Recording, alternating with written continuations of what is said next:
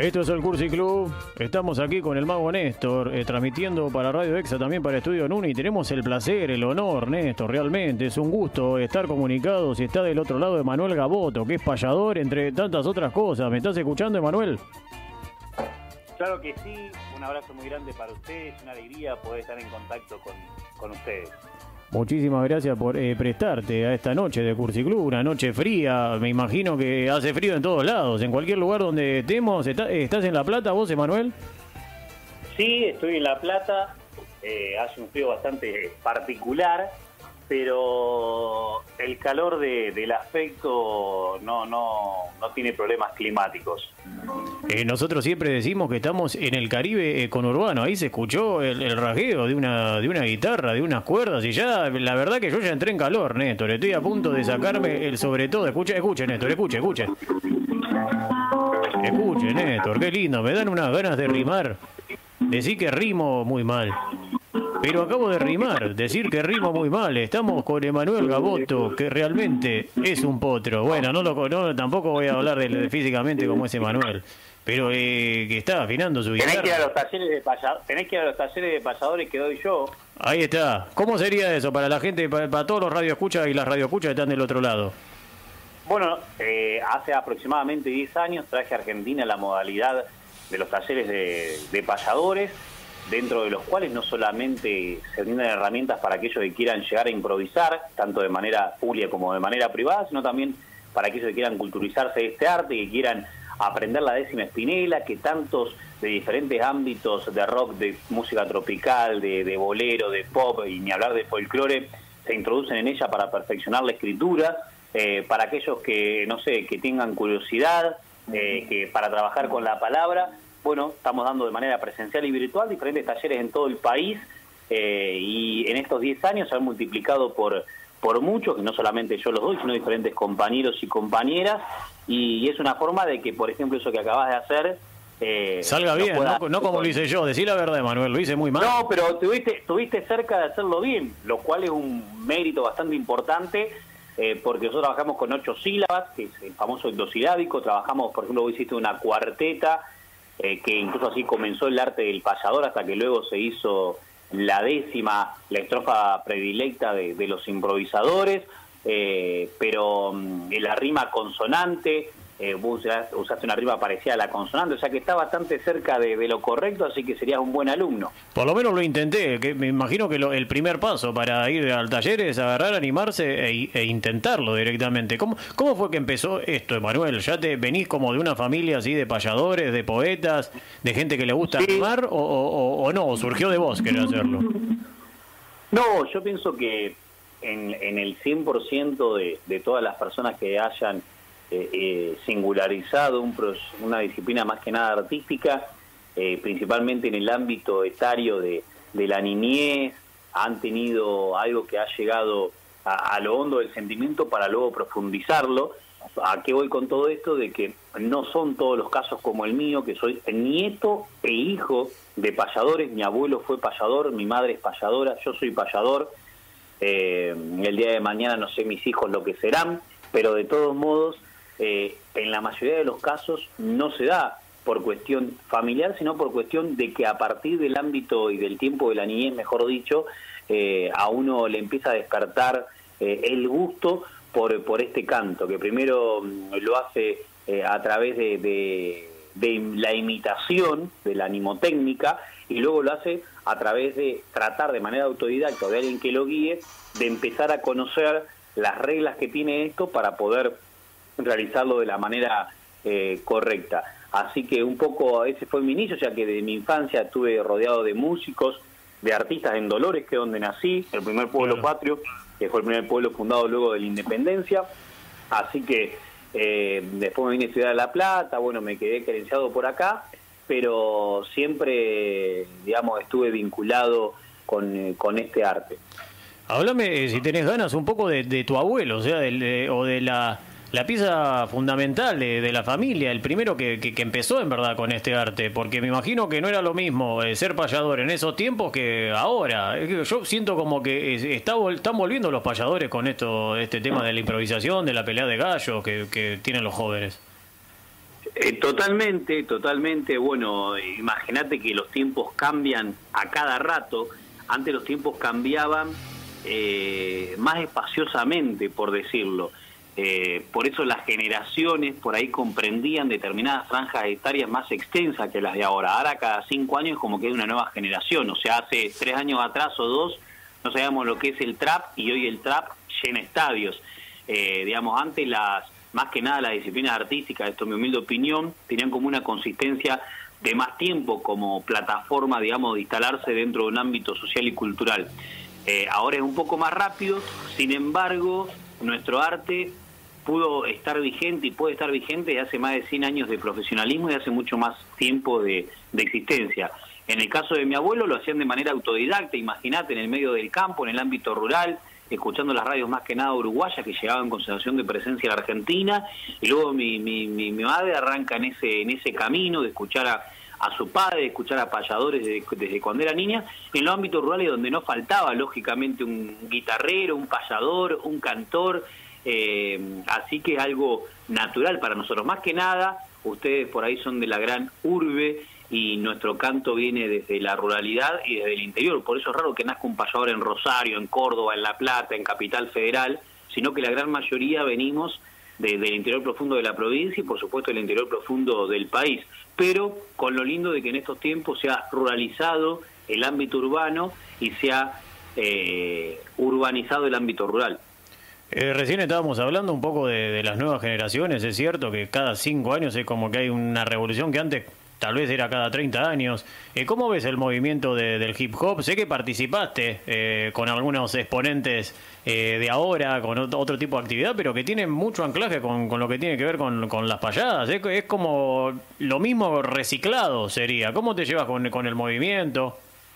Me llevo muy bien porque, o sea, ahora esto explotó, pero yo estoy, imagínate que en el año 2000, yo tenía 17 años, 16 y 17 cuando me vine a vivir acá, o sea, cumplí los 18 eh, en el 2001 y, y, ya antes de los 18 me ha llamado el Pato Galván, que también somos amigos y vecinos acá, eh, para hacer un, programa de televisión con un rapero, lo cual en aquel momento me pareció...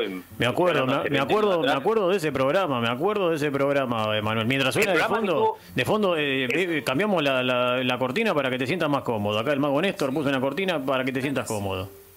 ¿Cómo no? ¿Cómo no? No, me siento cómodo con cualquier cortina. No, el, programa. El, programa que tuvo repercusión fue el de Andy, no el del Pato. Recuerdo, recuerdo, me acuerdo. un poquito después, pero digo, el de Andy fue en el 2007, pero lo que estoy hablando del Pato fue, fue antes y yo en el 2005 ya empecé, en 2005-2006, a hacer jurados de batallas cuando no era, era muy, lo que se llama ahora under, muy amateur, muy alternativo ser jurado siendo pasador, imagínate, de, de batallas de, raperos cuando, no sé, el misionero, que hoy es el principal animador de espectáculo en el mundo de las batallas, era un reciente eh, improvisador, o sea, estoy hablando hace mucho tiempo, de toque recién surgía, eh, pero bueno, una historia muy larga, eh, cuando Frescolate ha hecho su campaña eh, que, fue el primer eh, campeón internacional, que fue en Puerto Rico. Estuvo en Puerto Rico en la gallera donde ganó Frescolate. Bueno, una historia muy larga de contar, pero hace mucho que estoy involucrado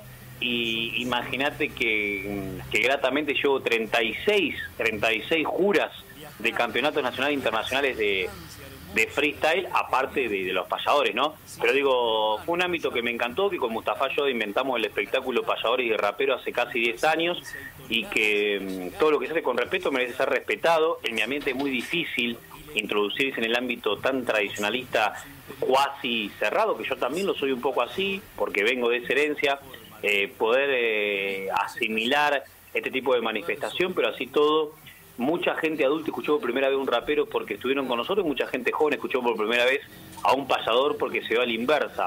Nosotros tenemos más que nada un público muy fiel, muy fiel, muy grande, muy importante, pero de gente adulta, eso es real. Y ellos tienen un público muy fiel y muy grande de gente joven. es que cuando uno dice payador o cualquier persona así de las nuevas generaciones piensa que es un señor grande, eh, no sé, con una barba prominente. Y sin embargo, vos, Emanuel, sos una persona joven, con muchos años en esto, con también una experiencia eh, familiar eh, bien marcada. Pero sin embargo, serviste como una especie de puente, ¿no? Entre las generaciones. Y eso es el poder que, que no solo pudiste acceder vos, sino también que tiene el arte, eso de, de, que hace unir a las diferentes generaciones, porque realmente hay veces que yo veo la pelea de gallos y es majestuoso también la cantidad de palabras y rimas que dicen los chicos siendo tan jóvenes. Totalmente, bueno, esa, esa concepción que tenés vos tenían muchos. Recuerdo que en La Plata hay una radio muy importante que es de deporte, que es La Redonda, que seguramente le han sentido hablar, eh, donde están todas las figuras de estudiantes y de gimnasia ahí constantemente, y un día me invitan a mí, y cuando me invitan hace años atrás, y aparezco yo, que era más joven que ahora, que ya empecé a dejar de ser joven, eh, me miraban y no podían creer que yo era el payador, porque yo me fui, no sé, de jean, de zapatillas, de, no sé, eh, como me he visto, me he visto también mucho de gaucho, incluso en la cotidianidad, pero a veces, como soy un criollo de ciudad, convivo con, con todas las manifestaciones, desde la imagen hasta la hasta, hasta, hasta el vocablo, etcétera y esperaban lo mismo que dejar el caballo en la puerta de la radio que estaba en el centro de La Plata, que dejara un hombre de barba eh, robusto, excedido en peso y no. Entonces, bueno, esa, ese, ese mito un poco se, se borró, hay muchísimos pasadores jóvenes, te diría que hay más jóvenes que, que, adultos, hay una camada impresionante de nobles, hay una camada impresionante que ahora están escuchando eh, de, de, diferentes talleres del país, o sea, de, hay talleres en todo el país, tanto virtuales como presenciales, y la, la gran mayoría son jóvenes, aparte el arte no tiene edad, entonces en este momento puedo eh, singularizar el nombre como, no sé, Carlos Luján Cuadrado de, de Carlos Tejedor de la provincia de Buenos Aires, Pamela Salinas de Almirante Brono, Marina Vargas de la capital, que están escuchando en este momento, que eh, se han sumado a este tren de vagones de, poesía y, ya, digamos, se rompió la, eh, el, mito de, de la vejez eh, relacionada con el arte del payador. Recién nombraste algunas mujeres. ¿Es un poco machista el ambiente de los payadores? Porque no hay muchas. ¿Se le dice payadoras? Mirá.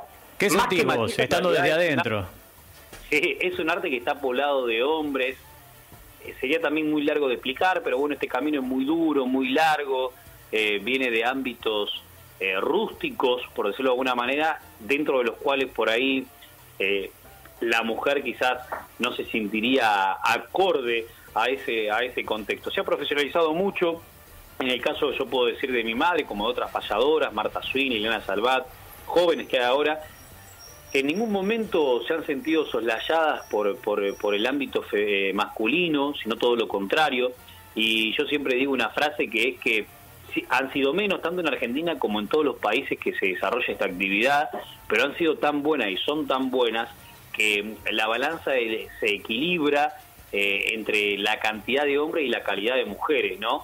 Eh, porque mm, yo pienso que le ha dado un aura de sensibilidad poética importante al payador, la mujer payadora, porque por ejemplo, yo puedo hablar sobre la madre, pero no de cómo ser madre, por ejemplo.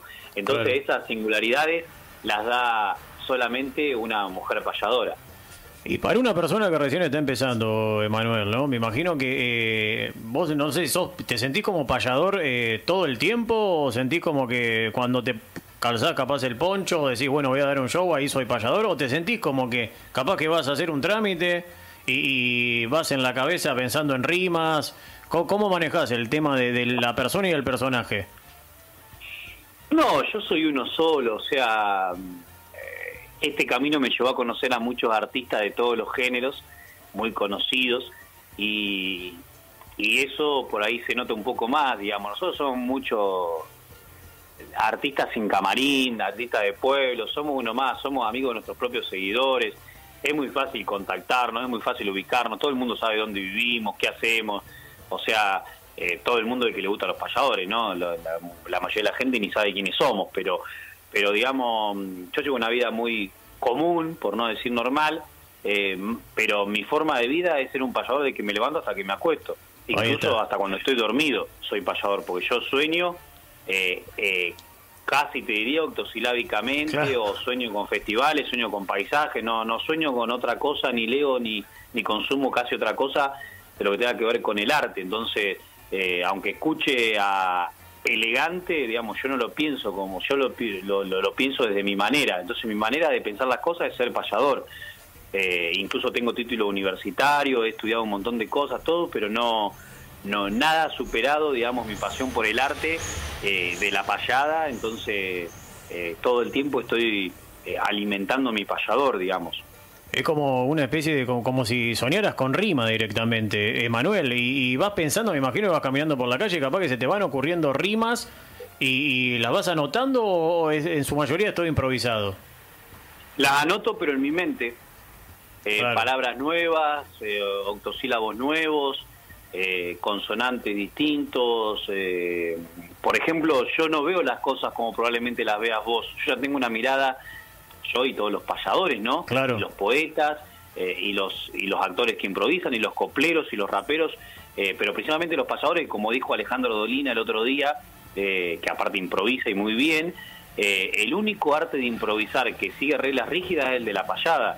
Yo soy amigo de Oski Guzmán, que es un tremendo actor de improvisación. soy amigo, de, no sé, de, de Código, que es para mí el mejor improvisador de Latinoamérica urbano, y soy amigo de Marina Carrizo, que es la coplera más conocida, pero digamos, el único improvisador que se, que se rige por reglas estrictas es el arte del payador, porque nosotros seguimos una métrica, un formato estrófico y musical, y no nos podemos correr de ahí para brindar eh, bien el arte que hacemos, que nace y que muere en el momento. Quiere decir de que, eh, eh, digamos, a diferencia de los demás, aunque las comparaciones son odiosas, eh, solamente el payador puede lograr eh, ese resultado artístico.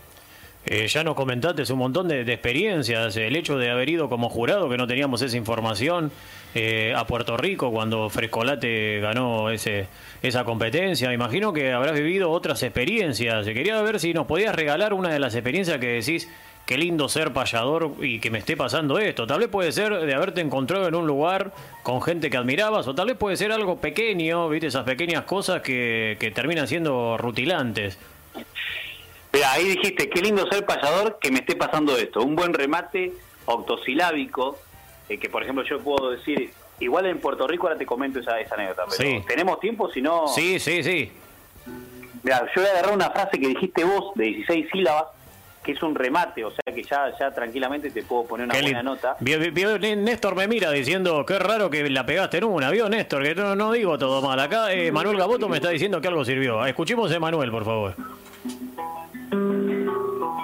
Escuchemos a Emanuel mientras que Néstor me mira y sobre la radio inspira, heredero de Spinel, yo que escribo sin papel, siendo un artista modesto, en el pecho llevo puesto el arte como un valor, qué lindo ser payador y poder vivir de esto. No, es hermoso, esto esto, el aplauso, no, no. agarré tu frase. Emanuel, increíble lo que, hiciste.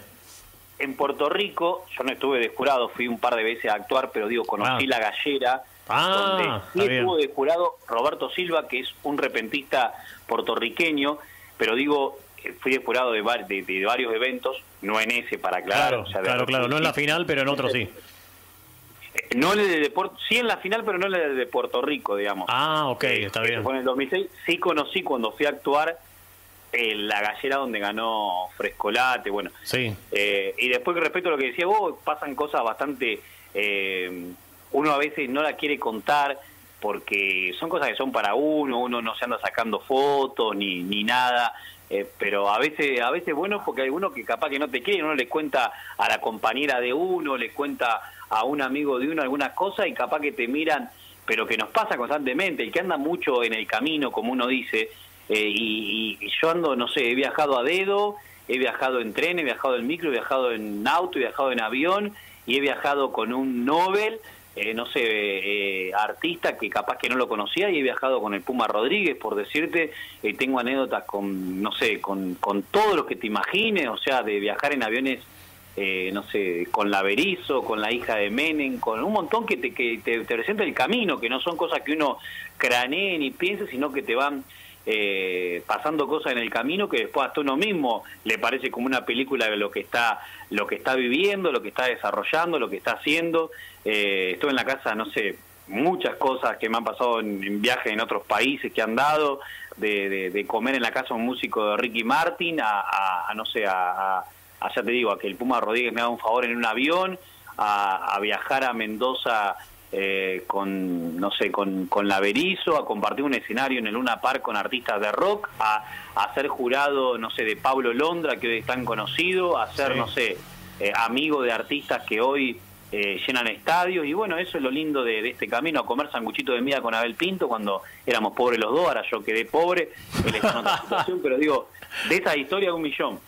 Y me imagino, Emanuel, que también siendo joven, porque decías recién que no, ya se te fue la juventud, pero no, sos muy joven y son muchos años, o sea, son muchos años dedicándote a una pasión. ¿Se podría decir que, que payar para vos es una pasión?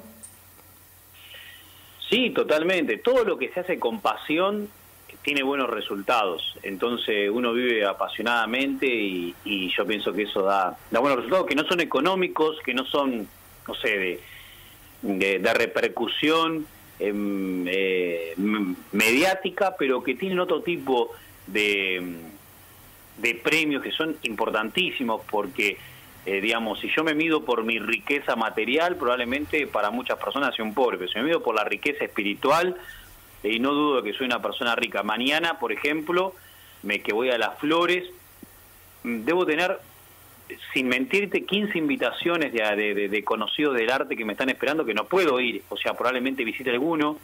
A Ramón Avistegui, que es un viejo payado uruguayo que vive en Las Flores, y después vaya a un pueblo que se llama Pardo, que es un paraje rural que tengo que actuar al otro día. Pero bueno, eso es lo lindo de saber que en cada lugar tenés un amigo, tenés un techo, tenés un colchón, tenés un plato de comida. Eh, digamos que no cualquiera, por más poder o dinero que tenga, lo puede tener. Emanuel, eh, antes de despedirte, y eh, sabés que vamos a estar pedigüeños, y aparte vos sos tan amable que lamentablemente te vamos a tener que pedir después una última payada. Pero antes de, pedirte la última payada, qué lindo como un título de, una canción también, la última payada.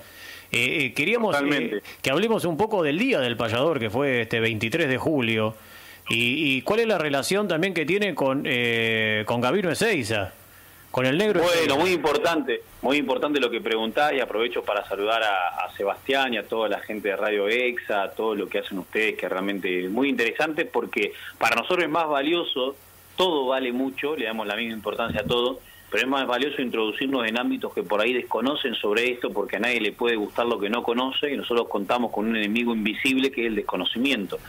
Entonces, si nosotros logramos de que la máxima cantidad de gente posible conozca el payador, como ha pasado últimamente, vamos a tener más adeptos no para Emanuel Gaboto, que no importa ni para X, sino para el arte en sí, que multiplica en los nombres a todos, digamos, o sea, encierra a todos. Gabino Ezeiza fue un payador afrodescendiente que nació en San Telmo, que fue quien hace 100 años profesionalizó nuestro arte, incorporó el tono menor, incorporó la décima e incorporó la milonga a lo que respecta a las payadas y de un 23 de julio de 1884 en la calle San José, muy cerca, por ejemplo, a la plaza, a la, Ciudad Vieja, por, por, nombrar un lugar, o a la Sala Citarrosa, que es muy conocida, o sea, paralela a la 18 de julio, como sería la 9 de julio en, nuestra, pero en Montevideo.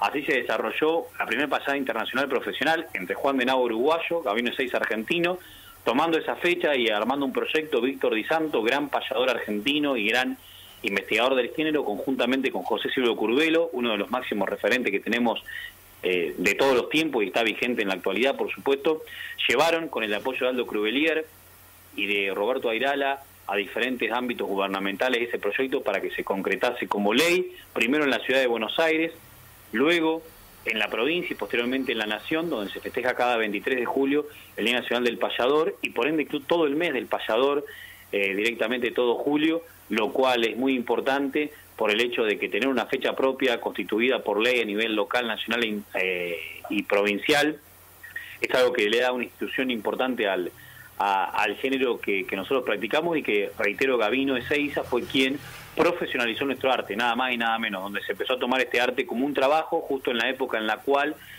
el circo era el escenario del pasador y pasó luego a ser el teatro criollo, por ejemplo, a la que estoy en La Plata, a pocas cuadras del Teatro Coliseo, a, a los Podestá, por ejemplo, que armaron un teatro criollo.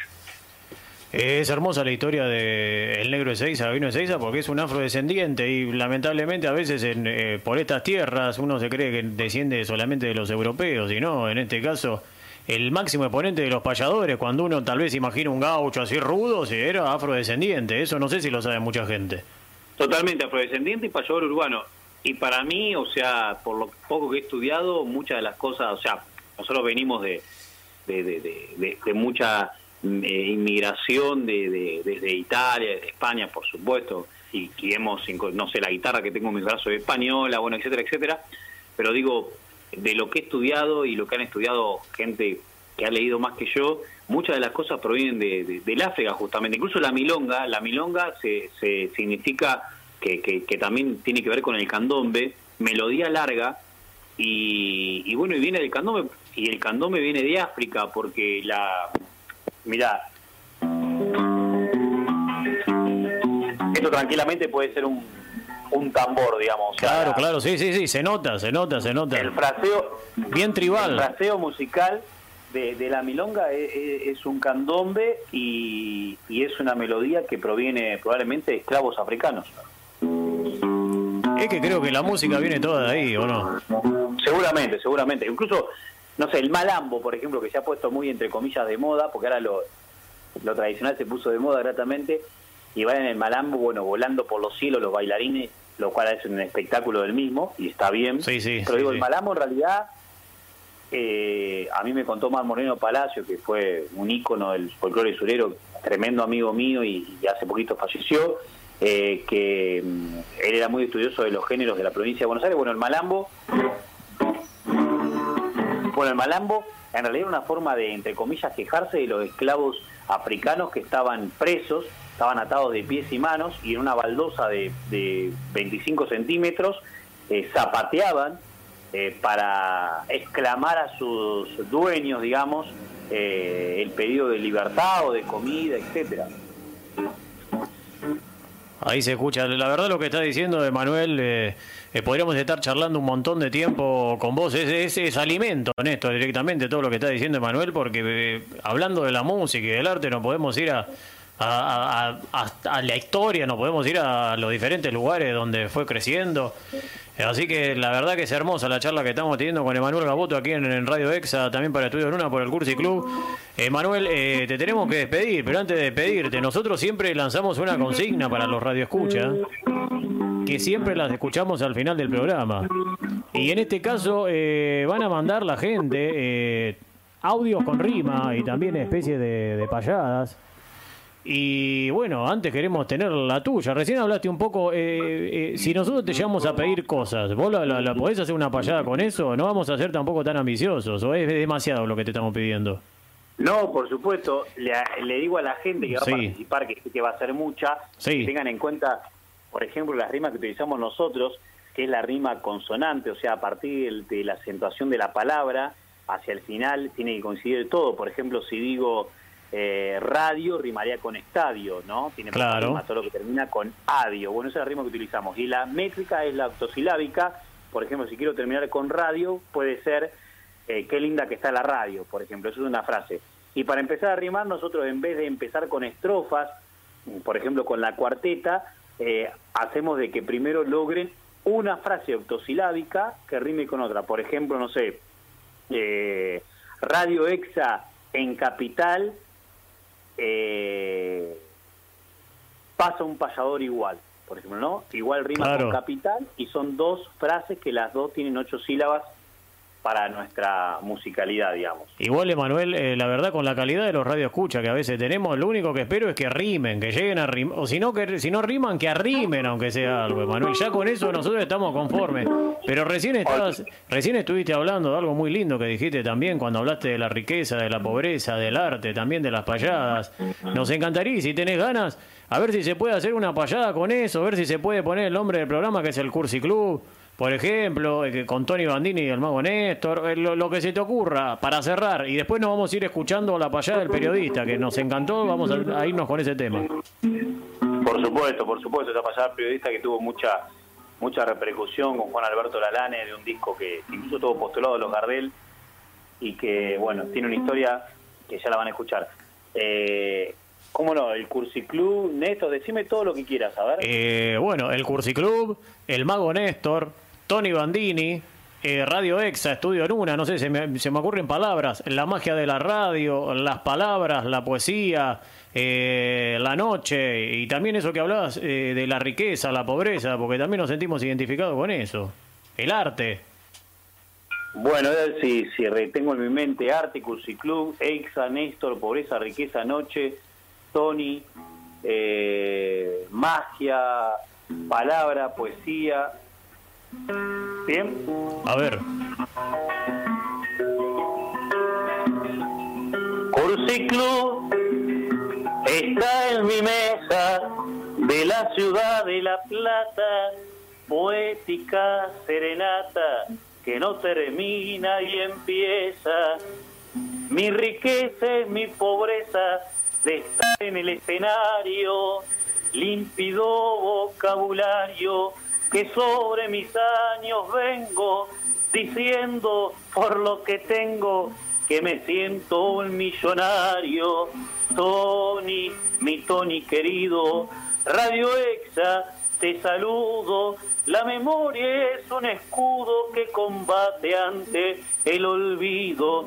Esta noche me despido con Néstor que me contagia y una copla me presagia para que sepa el Señor que el arte del payador también es arte de magia, la palabra, la poesía, a veces también irradio, ciertas noches que la radio me traen su melancolía, es la eterna melodía de una milonga surera, que es urbana, que es campera, que en mi corazón encuentro suelo vestirme por dentro y desnudarme por fuera. Me despido, locutores de esta radio que engalana, porque el camino mañana me va a llevar a las flores en Pardo el jueves. Señores, estaré en forma cordial que es un pueblito rural que en ocasiones encuentro en las ciudades del centro hasta el ámbito rural. Hasta pronto, compañeros, hago de versos de roche, dibujando en cada noche un puñado de lucidos. Como lo respeto y quiero, me voy marchando señores, desde mis últimos albores. Y en esta frase que acoto, así es Emanuel Gaboto, el payador de dolores. ¡Bravo! Impresionante, Manuel. Muchísimas gracias por este regalo. Y todas las personas que están escuchando del otro lado eh, lo pueden buscar en redes sociales. Emanuel Gaboto, eh, en Instagram, en Facebook. Eh, ¿Querés dejar algún mensaje? El show también en Las Flores. No, sí, por supuesto, me pueden buscar en las redes, ahí publicamos todo. Nosotros también estamos en Radio Guaraní, en Radio Nacional Folclórica, tenemos taller en varios municipios, Quilmes, Brance, en La Plata, Dolores, taller virtual. Bueno, fácil de, de, encontrarnos, cualquiera se puede sumar a este tren, así que bienvenido sea y gracias a todos los payadores que lucharon antes y a los payadores que están luchando ahora para que este arte siga vigente. Un abrazo para ustedes y que tengan una excelentísima noche. Y nos vamos con la payada del periodista de Manuel Gaboto.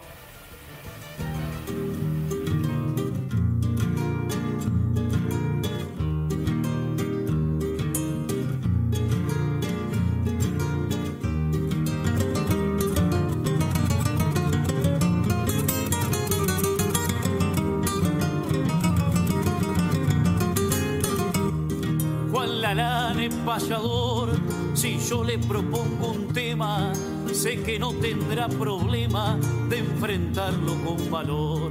Como comunicador, una consulta de hacer, me tendrá que responder con fundamento ahora mismo, cómo y por qué al periodismo llaman el cuarto poder.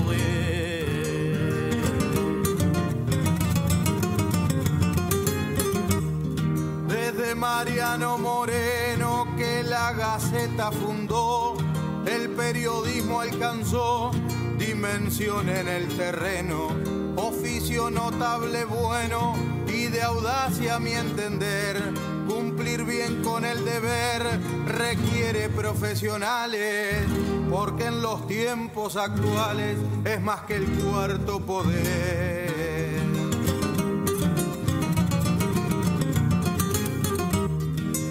Yo que soy licenciado en la comunicación, obtuve esa formación que la facultad me ha dado. Tengo como apostolado informar la realidad, porque en toda sociedad ya es una cosa sabida, la mentira repetida se toma como verdad.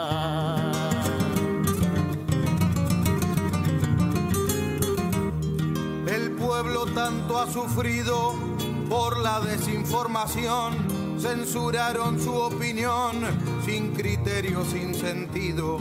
Ese periodismo ha sido para la patria enemigo, convirtiéndolo en mendigo de su mentira perversa. Quien la verdad tergiversa merece todo el castigo.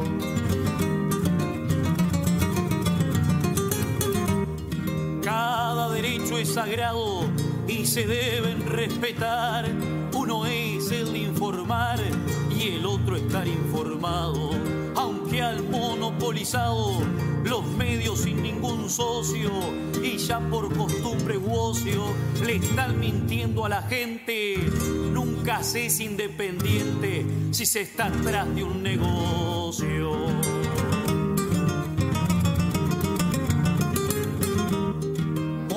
Ostenta nuestra nación 200 años de gloria cuando perpetuó la historia la ansiada emancipación. Ese último eslabón rompió todas las cadenas, pero aún siguen las penas de esos sectores también, convencidos que hace bien oír mentiras ajenas.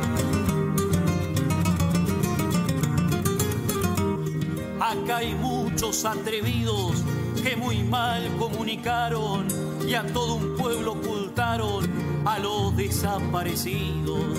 Si hay memorias sin olvidos, no olvidemos la injusticia. Y aunque tener la primicia ya tiene un precio en la lista, este el digno periodista que no vendió una noticia.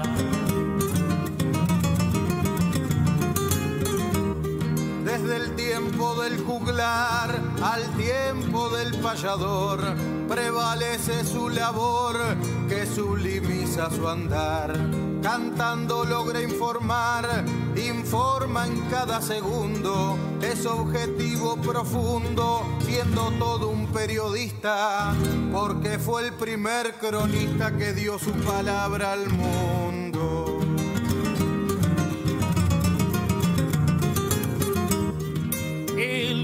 El pregón de la verdad es el principio del arte. Todo aquel que forma parte de sentir la realidad. Para que la sociedad su propio concepto Y ilvane. para que el pueblo gane dando a la verdad un voto. Cantan Emanuel Gaboto y Juan Alberto Lalane.